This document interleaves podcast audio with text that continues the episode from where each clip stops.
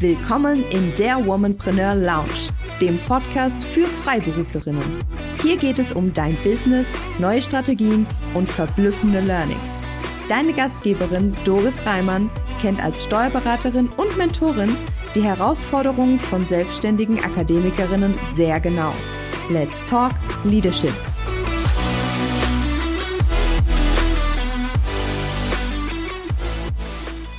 Zu dieser Folge möchte ich eine kleine Vorbemerkung machen.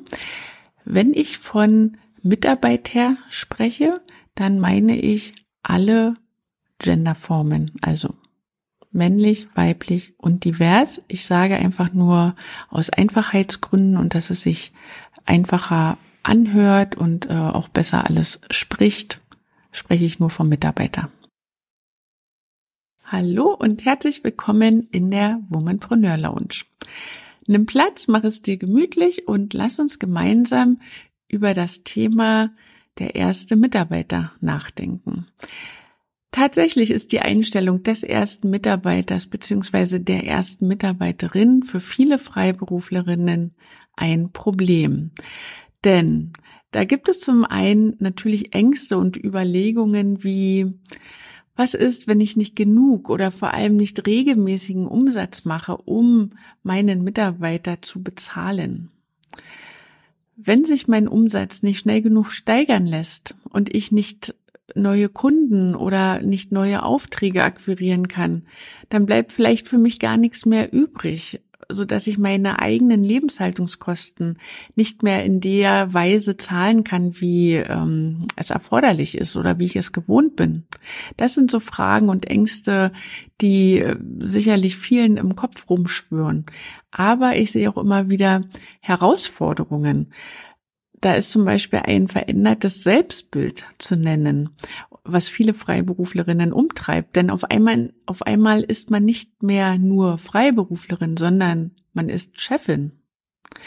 Und den ersten Mitarbeiter einzustellen, das bedeutet ein ganz großes Stück an Persönlichkeitsentwicklung. Und ja, wenn du jetzt nickst und denkst, ja, da hat sie recht, möchte ich einfach sagen, die Selbstständigkeit als solche, finde ich, bietet das größte Potenzial überhaupt zur Persönlichkeitsentwicklung und zur Entfaltung deiner Persönlichkeit und deiner Kenntnisse und Fähigkeiten und dient natürlich auch dazu, dass du neue Fähigkeiten überhaupt erst ausbilden kannst. Denn du bist ja Situationen gegenübergestellt, die du sonst gar nicht hättest. Und ich finde, so sollten wir es betrachten, als etwas Positives. Kommen wir zurück zum Thema Mitarbeiter einstellen. Ja, also dieser Sprung, ja, von du bist alleine ist halt schwierig. Und deswegen ist es wichtig, dass du dir an der Stelle einfach mal überlegst, wofür bist du überhaupt angetreten? Warum hast du dich selbstständig gemacht? Und ganz wichtig, welches Einkommen möchtest du erwirtschaften mit deinem Unternehmen? Und ich sage dir gleich, keiner von uns kann alles allein stemmen.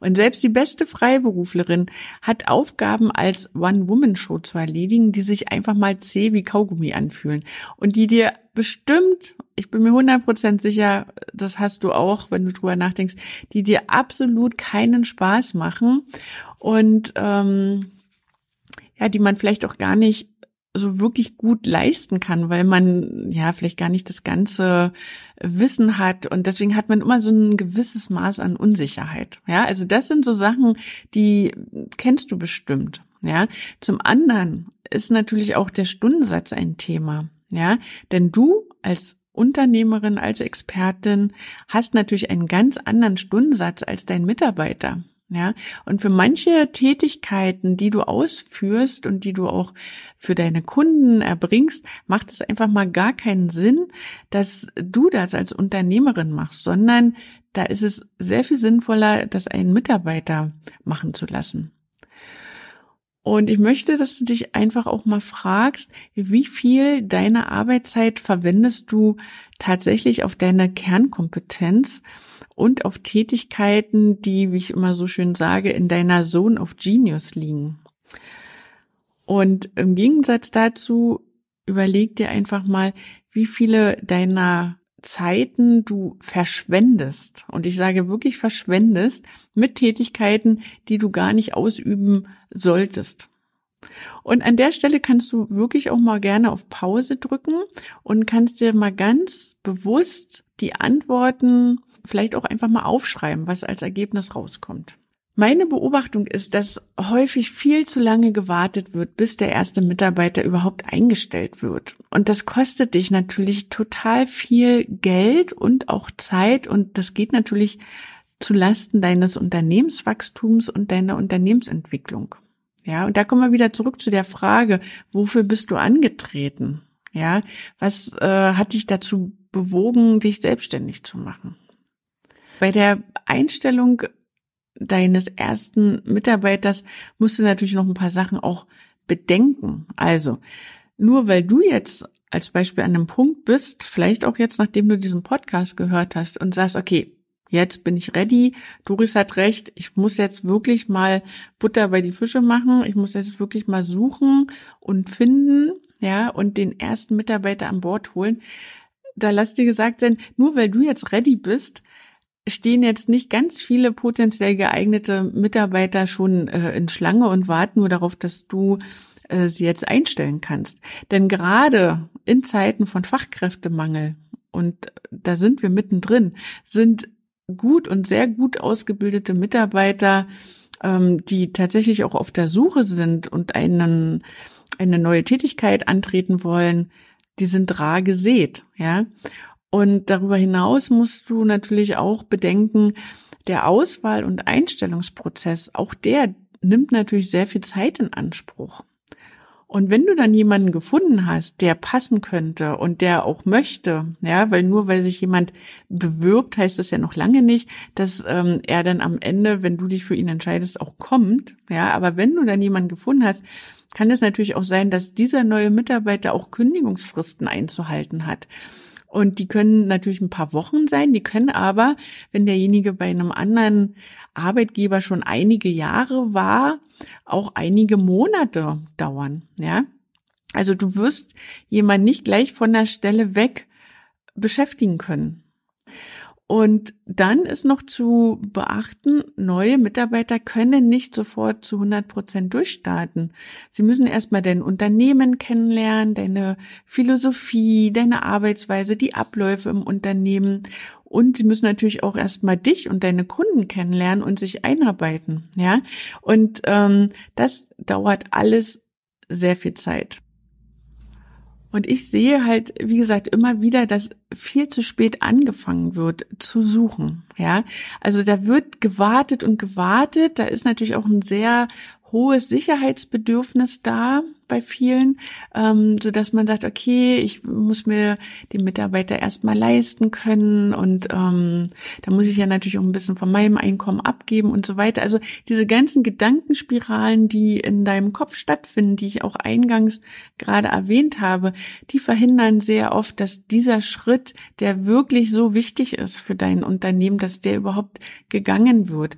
Und ähm, du kannst nicht erst warten, bis bis du das eine 100 Prozent hast, um den nächsten Schritt zu gehen. Also das ist so ein bisschen wie ähm, Take Imperfect Action. Also du musst den Mitarbeiter an Bord holen, auch wenn du für dich noch nicht das Gefühl hast, dass du dir das leisten kannst, dass du so weit bist. Denn in dem Moment, wenn du so weit bist und wenn du sagst, okay, jetzt ist der Zeitpunkt gekommen, ist es schon meistens zu spät. Du bist total überarbeitet, du ähm, findest dann so schnell keinen und so weiter. Ja, also äh, deswegen ist es mir so ein Anliegen und so wichtig, dass heute in dieser Episode einfach mal auch klarzustellen und dass du auch für dich überlegst, was du denn wirklich für Ziele hast, wo du noch hin möchtest, welche Entwicklung du hast, welche Visionen du hast und dass du einfach auch mal schaust,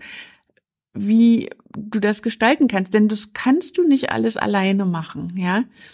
Dann ist jetzt einfach mal die Frage, wie kannst du es also schaffen, dass du Schritt für Schritt in die Richtung kommst?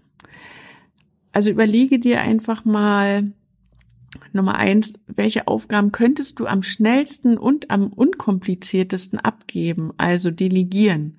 Das sind bei Freiberuflerinnen ganz typische Sekretariatstätigkeiten, die man ähm, eigentlich als erstes abgeben kann. Ja, also das ist Sachen wie normaler Schriftverkehr, Anfragen beantworten, Termine machen, ähm, mit äh, Kunden telefonieren, Erinnerungen aussprechen, vielleicht auch die Rechnungslegung, also die Rechnungsschreibung. Ja, äh, solche Sachen kann man wirklich gut abgeben und da ist auch oft gar nicht so ein hoher Einarbeitungsaufwand erforderlich. Ja, dann überleg dir Dinge, die du gar nicht machen möchtest, weil sie dich einfach stressen, weil sie nicht deine Kernkompetenz sind. Ja, das sind so typischerweise Sachen wie ja, irgendwelche Wartungen und Installationen von Software, ähm, ja, also diese ganzen typischen Programmgeschichten, die so im Hintergrund ablaufen. Also überleg mal, was es für dich sein kann, ja, was nicht deine Kernkompetenz ist oder was dich immer wieder stresst. Das ist auch ein guter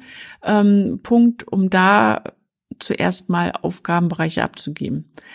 Und dann überleg dir noch, welche deiner Tätigkeiten sich gar nicht rechnen, wenn du sie selber als Unternehmerin und als die Expertin ausübst. Einfach, weil du mal deinen der ja sehr viel höher ist, deinen höheren Stundenverrechnungssatz gegenüberstellst zu dem Stundenverrechnungssatz, den du für einen Mitarbeiter berechnen würdest. Ja, also bei äh, Rechtsanwaltsfachangestellten und dem Rechtsanwalt oder bei Steuerfachangestellten und dem Steuerberater. Das sind so die äh, Vergleichswerte, die, die man sich da mal überlegen kann. Also im Grunde kannst und musst du auch gar nicht alles alleine machen. Und natürlich musst du nicht sofort mit einer Vollzeitkraft starten. Ja, denn äh, das kann natürlich auch nochmal wieder dieses ganze Denken hochbringen von, oh Gott, das kann ich mir gar nicht leisten und so weit bin ich noch gar nicht und so weiter. Deswegen ist es total gut, wenn du sagst, okay, ich starte erstmal mit einem Mitarbeiter auf Minijob-Basis. Das sind derzeit eben diese 450 ähm, Euro Verdienstgrenze.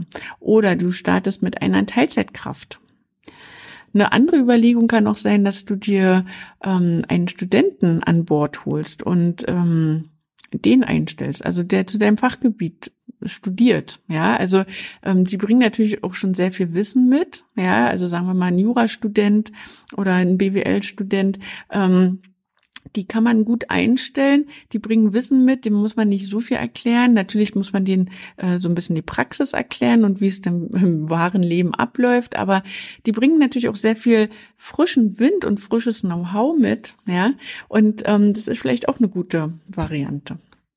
Ja, und falls du darüber hinaus noch einen gewissen weiteren Grad an Sicherheit brauchst, um diese Entscheidung zu treffen, empfehle ich dir dringend auch ein Gespräch mit deiner Steuerberaterin oder mit deinem Steuerberater und gemeinsam könnt ihr schauen, ob und auch unter welchen Voraussetzungen, in Klammern, ich spreche von Umsatzsteigerung, Klammer zu, äh, du dir einen Mitarbeiter leisten kannst. Ja, und natürlich kannst du auch gerne einen Termin mit mir vereinbaren und wir finden das gemeinsam heraus. Den Link zu meinem Terminkalender findest du in den Show Notes. Und zu guter Letzt solltest du nicht vergessen, dass du durch deinen Mitarbeiter auch Zeit einsparst. Und das ist Zeit, die du wiederum für Marketing, für Akquise verwenden kannst, für Unternehmensentwicklung, für strategische Entscheidungen. Ja, es ist also nicht eine, ich setze alles auf eine Karte Entscheidung, sondern den ersten Mitarbeiter an Bord zu holen, ist genau die Entscheidung in Richtung Wachstum. Ja, und zu guter Letzt noch eine Feststellung von mir. Und ähm, das, ja, solltest du dir mal auf der Zunge zergehen lassen. Ich meine, dass ohne Mitarbeiter es nicht möglich ist, die magische 100.000 Euro Umsatzgrenze zu knacken. Und vielleicht noch eine weitere wichtige Information für dich. Ähm, es gibt so eine Daumenregel, die ich dir noch mitgeben möchte. Und zwar ein Mitarbeiter in einem freiberuflichen Unternehmen sollte drei oder sogar viermal mehr als sein Bruttogehalt als Umsatz einbringen. So. Und das, glaube ich, gibt dir auch wieder ein bisschen Raum für puh, jetzt kann ich mal doch noch mal äh, ganz gut darüber nachdenken, wenn wenn mein Mitarbeiter drei oder sogar viermal mehr Umsatz in mein Unternehmen bringt, als ich ihm bezahlen muss, dann ist es vielleicht doch eine ganz gute äh, Entscheidung, da in die Richtung mal weiter vorwärts zu gehen. Ja, und wie gesagt, ich finde, der richtige Zeitpunkt wenn du Ziele hast für dein Unternehmen, wenn du Einkommensziele hast, wenn du auch in deinem Privatleben noch äh, Wünsche hast, die du dir erfüllen möchtest, dann ist genau jetzt, ne, genau jetzt der richtige Zeitpunkt, um sich damit auseinanderzusetzen und um wirklich diese Entscheidung auch für dich zu treffen, ja. Und wenn du jetzt entscheidest, hm, ich will das gar nicht, ähm, ich kann mir gar nicht vorstellen, äh, Chefin zu sein. Also wie gesagt, man kann auch da gut hineinwachsen. Aber es kann natürlich auch möglich sein, dass du sagst, ich bin ganz bewusst eine One-Woman-Show. Das ist mir zu viel Aufwand. Dann ist es auch okay. Aber wie gesagt, trifft die Entscheidung bewusst. Ja, und dann kannst du von da aus gut weitermachen. Und allen anderen sei gesagt, die sich immer einen Mitarbeiter wünschen, jetzt ist der richtige Zeitpunkt, um den ersten Mitarbeiter an Bord zu holen, denn sonst wirst du noch Jahre auf der Stelle treten. Ja. Gut, ich hoffe, dass ich dich mit dieser äh, Folge, mit diesen Gedanken, mit meinen Fragen etwas in die Richtung animiert habe, ja, neu zu denken, anders zu denken, umzudenken und eben auch wirklich diese Entscheidung zu treffen. In diesem Sinne, wir hören uns in der nächsten Woche wieder zu einer neuen Episode in der Womanpreneur Lounge. Mach's gut!